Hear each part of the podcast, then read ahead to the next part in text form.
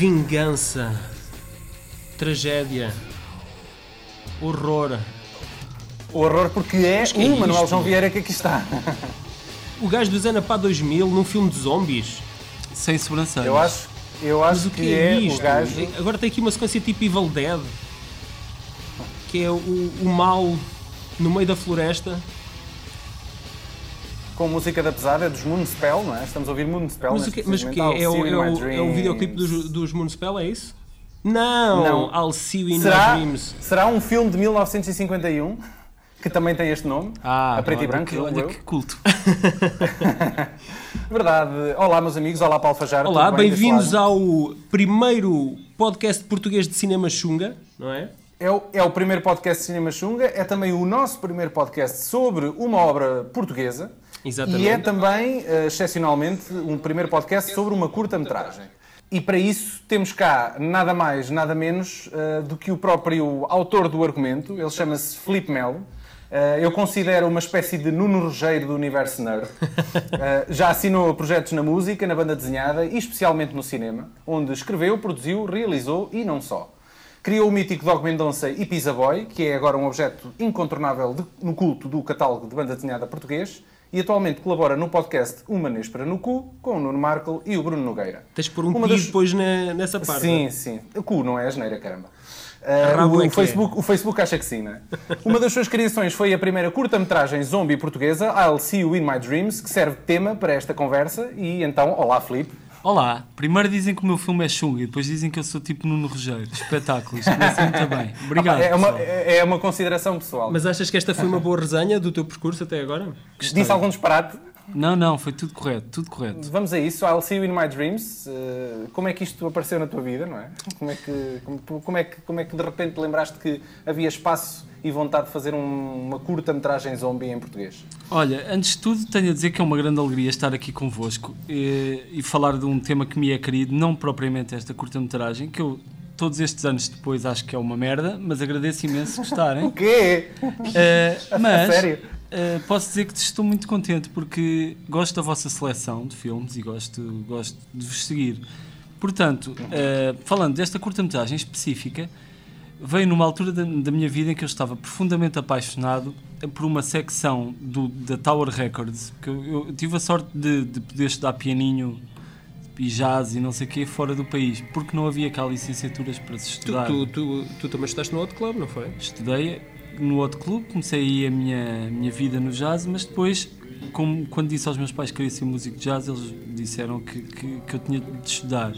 Tinhas que arranjar um, um emprego normal. Exatamente. não propriamente um emprego normal, porque eles perceberam que não, não ia acontecer, mas disseram que, que eu ia ter de, de alguma maneira estudar. Então, uma grande vantagem que eu tive de viver na- nos Estados Unidos foi ter acesso a um determinado tipo de filmes que não havia cá. Estou a falar de filmes da Troma, estou a falar de filmes de mulheres na cadeia com dinossauros, estou a falar dos filmes do Russ Meyer, do Ed Wood, etc. Então, ser exposto a esse tipo de filmes fez com que eu tivesse uma paixão pelo cinema de série B que, que não tinha, porque não conhecia. Quer dizer, conhecia. E que, é, e que é algo inexplicável, não, é? não, não se consegue explicar como é que se tem um- uma, uma paixão tão grande por, por mau, mau cinema, não é? Sim, porque não, eu não poria as coisas dessa forma. Não acho que seja mau cinema, porque normalmente esses filmes têm uma dose eh, eh, extra de coração. Normalmente o que se calhar não tem em meios ou em, em métier, em, em saber Sim, em meios, como- em meios de produção eles, eles eh, compensam com amor. exatamente E não é disso Pe- que se pela arte, não é? Pelo, pelo simples facto de querer criar algo, ah, criar algo novo. Claro, ou pelo simples facto de, de querer fazer qualquer coisa, que já é, que já é, já é algo muito difícil de fazer. Então, e tu decidiste pôr mãos à obra e fazer um primeiro Escrever, filme escrever o argumento. de série zombie. Ora, na, al- Porquê série zombie? na altura não havia propriamente este, este surto de zombies que temos hoje em dia. Estávamos n- numa fase em que não tinha saído sequer o Resident Evil. Mas estavam Exato. a começar, não é? Nessa altura já estavam a começar a aparecer. Quando eu, eu fiz isto em 2000 e na altura o que se ouvia falar de zombies eram filmes do Jorge A. Romero ou Exatamente. filmes italianos Do imitar- Fulci, Do não é? Lúcio Fulci, sim. Aliás, que, é- que serve de alguma forma de Inspiração. inspiração é para, para, para até para a personagem principal da tua curta, não é? Pois claro, estás a O ver? Lúcio, não é? O, no- Lúcio. não é o nome escolhido por acaso. Não é por acaso. Não é por coincidência. acaso. Podia-se chamar Lamberto, mas era só esquisito. Portanto, Vocês sabem onde é que eu vi uh, While See You in My Dreams? na a casa primeira de vez? No, uh, foi uma surpresa, eu tinha ido ao cinema, estávamos em 2004, eu tinha ido ao cinema ver o Exorcista, o princípio, Ah, sim. Exorcist, Qual, the qual das, Beginning, qual das versões? A, a do Rani Arlen ou... a, a do Rani Arlin, a outra acho que nem, nem, nem estreou, a outra nem foi diretamente cá. para vídeo, não é? Mas tem fotografia do Vitório Storaro, atenção. Exatamente. E então antes do, antes do, do filme passaram, passaram a curta e achei, achei porreiro e, e devo dizer que, que me deu mais entusiasmo ver a curta do que propriamente o filme do, do Exorcista, Olha que que é uma seca, o filme é muito chato. é? Pois, estou de acordo contigo. Opa, isto, é- isto está a ser um, pod- um podcast de lambotas, basicamente, não é? O que é que eu posso dizer de mal em relação ao filme? Não, não Epá, não vamos por aí porque isso dava um programa de duas horas. O Filipe Melo já disse que neste momento detesta, olha para trás e olha com algum... Não, calma, eu estou a ser um bocadinho cruel porque eu percebo tudo o que está mal. Mas o que nós estávamos a falar há pouco. Que Foram uma- erros que tinham que acontecer, eram importantes acontecer na, na, na- tua carreira, é isso? Mais do que isso, há uma coisa que, que sobrevive, que é nota-se o amor que nós tínhamos a fazer aquilo naquela altura e o empenho e a vontade que tínhamos. E por isso eu nunca vou ter vergonha de ter feito aquilo, nem nunca me vou arrepender. Porque aprendi imenso e diverti-me imenso e foi uma experiência maravilhosa e que fez de mim uma pessoa melhor, portanto... E, a- e a questão é que vocês também tinham que começar a- de alguma algum forma lado, e por algo, não é? E é óbvio, como sendo um primeiro trabalho, se calhar hoje em dia tu tens, tens um outro know-how e se calhar eh, farias as coisas com outra abordagem, não é? Eu tenho a impressão que sim, mas, mas por outro lado, quer dizer, eu sei que normalmente eu vejo se, se fiz uma coisa com coração ou não, quando sei que fiz o melhor que conseguia naquela altura e e foi o que aconteceu. Todos nós fizemos o melhor que conseguíamos e era aquilo. Portanto, Ah, oh, Filipe, foi, foi uma curta porquê? Porque não havia dinheiro para um filme, é isso? Não, porque eu, eu nunca tive ambição de fazer cinema, não, não, não- não foi um objetivo meu. Eu, eu, eu vivo da música, vivo na música, no meio da música, e o que se passava é que eu tinha esta paixão profunda por, por, por um determinado género e por cinema no geral, mas tudo isto começou de uma forma muito pouco ambiciosa. Eu queria me juntar com os amigos nas férias e fazer um filme de zombies.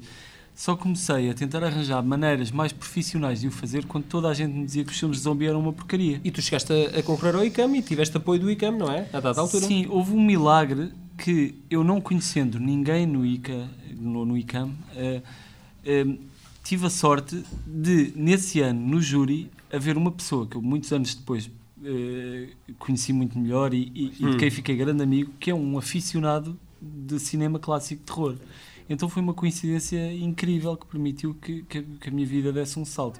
Que é um senhor chamado António Pascoalinho, que impinge filmes de terror a todos os seus alunos ah, na ETIC em Lisboa e é já assim uma lenda local. Certo. Portanto, eu devo-lhe em grande parte esta aventura. E aliás, ele foi diretor de várias publicações eh, cinematográficas cá em Portugal. Eh, por isso, ele de alguma forma tem influenciado eh, muita malta das- da nossa geração eh, a nível do cinema. Eh, mas tu, eu li também alguns, tu tiveste que investir dinheiro do teu, do teu bolso. Eu li que seriam cerca de 40 mil euros, algo do género. É verdade? Foi uma data de dinheiro, claro que sim, mas em grande parte porque toda a gente me dizia que isto ia ser uma porcaria. E tu Eh, quiseste provar o contrário. Eu queria mesmo provar o contrário. Então, eh, na altura, eu, eu- eu estava naquela fase em que queria ter a minha própria casa e tudo, e tomei uma decisão da qual não me arrependo, que foi fazer um filme. Eu li alguns na, na internet que hum, tu. Alguém que assina como sendo Filipe Melo, não sei se és mesmo tu, no fórum DVD, dvdmania.co.pt. É, é, é, alguma vez passaste por lá? É possível, sim, diz-me. Ah, Estavas ah, a queixar-te que não faltava de fundos até para os cartazes de cinema. Estavas numa fase em que, ah, enfim, nem dinheiro para os cartazes havia para, para promover este filme. Isto é verdade? Aquela publicação era mesmo tua? Repara, eu acho que é sempre um bocadinho mau princípio uma pessoa está-se a fazer de vítima. Eu na altura era muito novo e isto são tudo opções de vida que uma pessoa tem. E, Tens e que ir lá apagar aquilo. A questão é, eh, as opções de vida que eu tomei têm um preço. Isto é, eu escolhi fazer música, banda desenhada e volta e meia um filme. Quando não existe uma indústria e não existem consumidores preparados e regulares para sustentar este estilo de vida, uma pessoa tem de se habituar a viver com uma conta bancária negativa. É um facto. Agora, eh, eu podia estar a fazer outra coisa, claro que podia. E ia ter dinheiro para pagar as infiltrações que estão na minha casa ou arranjar o esquentador. Eu preciso fazer. Mas, mas tiveste que hipotecar a tua casa? Eh, não, na verdade eu tinha uma entrada para uma casa que, que depois eh, tive de resolver de outra maneira. Hum. Mas, de qualquer maneira, o que é importante saber é que na altura também não era tão fácil fazer um filme como é hoje em dia. Estamos Claro. a falar há 11 anos atrás.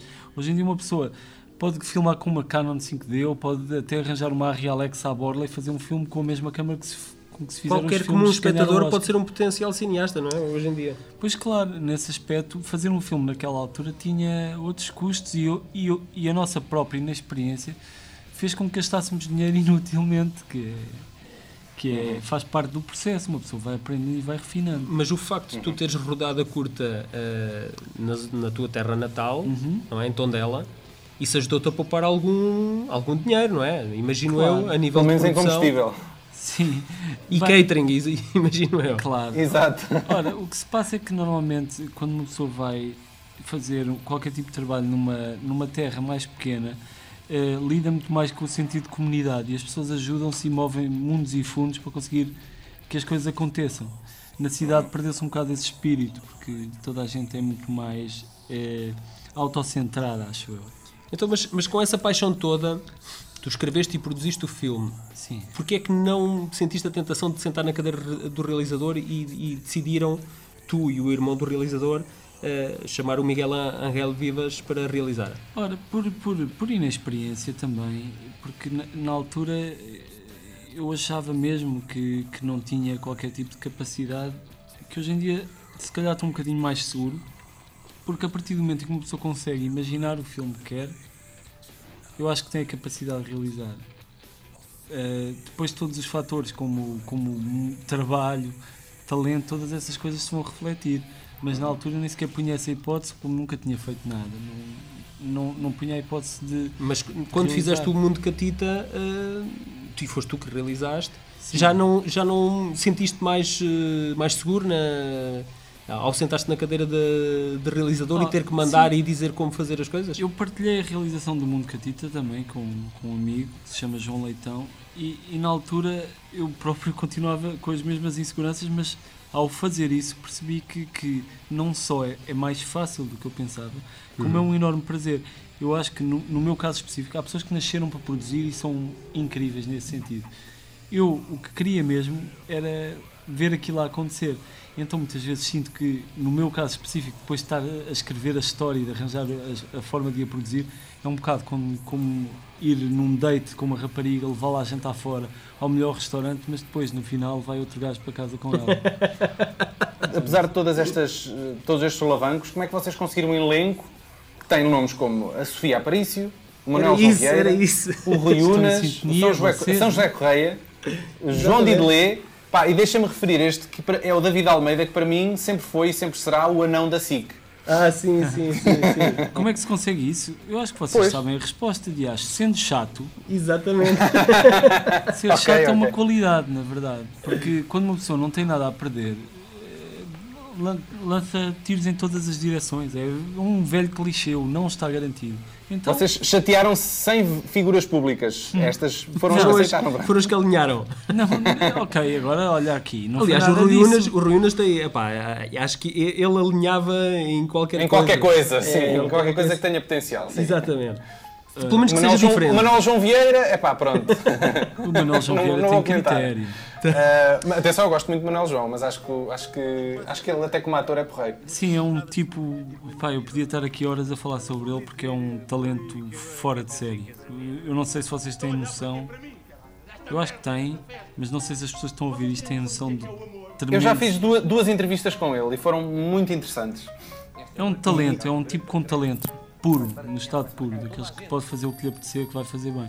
Agora, uma coisa que também ajudava era nós montarmos aquela parafernália toda, tínhamos pessoas que tinham vindo fazer os efeitos especiais do X-Men, etc. Exatamente. E são bons cartões de visita para, para, para, para apresentar o projeto a alguém, nesse Ah, sentido. claro. Ajuda, não é? Claro. Ahm, diz- Diz-me uma coisa, a São José Correia, ela tem uma cena de sexo Sim. no filme que eu tenho-te a dizer que, do panorama de cinema português, que eu já vi e cenas de nu, é das no cenas top, mais está no top. incríveis que eu já vi até hoje no cinema português. Tu Eh, está- e estava- tenho-te a Estavas dizer- lá, e estavas a- lá durante a, durante durante a rodagem? Sim, qual qual foi a experiência de, de assistir à rodagem dessa cena, se é que assististe? Epá, assisti, só que houve uma coincidência muito horrível que foi, foi exatamente a altura em que veio o Presidente da Câmara de Tondela para ver a rodagem. Então eu Ele estava não em... podia ter vindo em melhor altura. Exato. Exatamente. Então eu nesta altura... Ele via que parte do investimento estava a ser eh, bem, bem aplicado, Bem é? canalizada.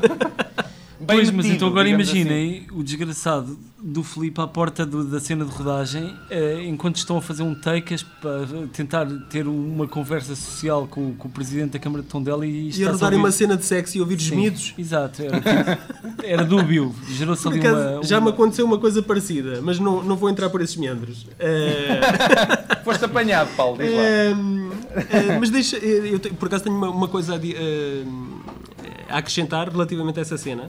É que nota-se eh, na evolução da carreira da, da São José Correia, que ela tem feito outras cenas de nu, e nota-se que tem havido um, um, Vais falar um dos- das aumento, mamas, não é? um aumento Um aumento. substancial dos seios dela eh, ao longo destes, destes eh, 12 anos, És- não é? és no- é o anamórfico, pá, são as novas. Ah, Sim, as exatamente. lentes, as lentes, exatamente. Ah, Filipe, quem é Eurico Bernardes Catatal? Olha que Eu vou, bem. eu, vou, eu, vou, eu vou dar uma carta verde para tu explicares quem é esta pessoa.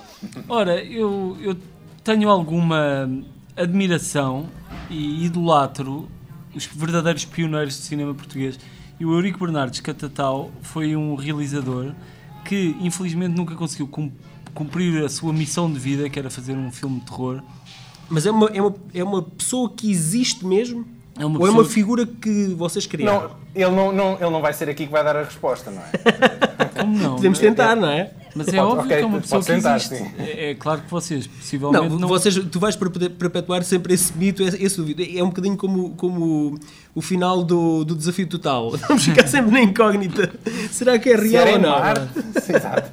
Claro. Bem, eu, eu tenho aqui a, a questionar-te uma, Repara- uma outra reparaste aparição. como ele se calou? Reparaste que ele não disse, Fiquei ele não disse caladinho. absolutamente mais nada, ele calou-se. é. Tu conseguiste, chato ou não, conseguiste também a colaboração do Rui Pergal da Cunha na, na, na direção de arte. Como é que tu conseguiste esse feito? Ah, mas isso é muito curioso porque, de facto, o Rui Pregal da Cunha, eu, não- eu conhecia, obviamente, a figura pública dos Heróis do Mar, mas, Exato. mas ele foi-me recomendado como sendo o melhor diretor de arte de. Aliás, foi ele que fez a direção de arte dos videoclipes do, dos Heróis do Mar. Coisa que eu não sabia, estás a ver? Estou a aprender agora. Mas então, eh, disseram-me que eu devia falar com ele. Então, de repente, estou ali a falar com a pessoa que eu conheço como vocalista dos Heróis do Mar e é um tipo tão fixe. Eh, Ajudou-me tanto porque não é um diretor de arte conceptual, não é aquele tipo que diz eu gostava que isto fosse assim, não, é o tipo que está lá com um berbequim e com os pregos a, a pregar tábuas na, na taberna dos zombies. Portanto, eh, é curioso como de vez em quando a vida nos leva numa direção diferente, mas uma pessoa, quando é perfeccionista numa coisa, acaba por levar isso para as outras áreas. Claro. Tu, tu também deste uma perninha como dois zombies na, na curta, não é? Tu, a, a nível da caracterização, já nos falaste que, tiver, que tiveram lá a equipa do, dos X-Men eh, a, fazer, a fazer. Eu não sei se o trabalho deles foi a nível da caracterização ou se foi do- dos efeitos visuais. Foi, foi mesmo caracterização. É caracterização. Sim, sim. Eh, então, e foi, a caracterização foi, foi um processo penoso tipo Robocop, 6 horas, ou, ou foi algo assim um bocadinho mais simplificado? Demorava mais ou menos duas horas, mas uma coisa que, que eu posso dizer sobre isso é que eu sou profundamente apaixonado por, por prostética e por eh, Hum. caracterização. Aqueles heróis todos, eh, tipo o Rick Baker, o Dick Smith, gosto mesmo de- dessa malta. E, e então não há coisa mais divertida do que ser um monstro e ter os amigos. Todos Monstro. transformados em monstro também. É, é um- É uma grande festa. É pessoa uma rave permanente. Volta a ser pequenino. Eu imagino como é que será a vida destas pessoas, tipo Guilherme Del Toro. Exatamente. Eu imagino como é que é a É, vida deles. é, é em permanente êxtase, basicamente.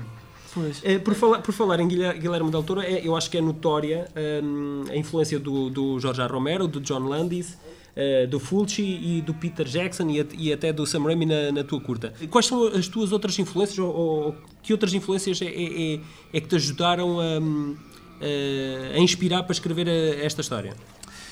É, é, eu agora parece vou estar armado intelectual, mas, mas na verdade espero que não sou isso. Eu, eu gosto muito de musicais, gosto muito de música no geral. E, Hum. e a inspiração para isto, na verdade, surgiu da canção que se chama I'll See You in My Dreams, numa cena que tinha uma cena especialmente dedicada à canção que depois foi cortada pelo realizador, por falta de tempo, e que me cortou um bocadinho também o coração, eh, deu-me Hum. assim um golpe. de- Mas no DVD não está no, lá no- não, nos não, tá, deleted não se rodou. Mas então, isto para dizer que eu se calhar sou uma mistura de várias coisas porque gosto muito de- cinema dos anos 80, gosto muito de cinema clássico, dos musicais, etc. E depois também a parte da música, eh, dos standards, neste caso esta canção, parece que se tornam qualquer coisa imediatamente cinematográfica. O meu objetivo é continuar, é ter a sorte de poder continuar a fazer estas coisas que são uma paixão, que é tocar piano, escrever argumentos e vê-los concretizados. E, tenho- tens, e tens alguma coisa que tenhas expectativa para ver concretizada em, em breve ou num futuro mais distante? Sim, isto parece, parece um downgrade, mas espero que não, não seja isso que é. Eu percebi que sou um, um bocadinho ambicioso na, na coisa dos argumentos, porque escrevo sempre coisas que depois custam uma data de dinheiro a filmar. fazer. Então descobri esta.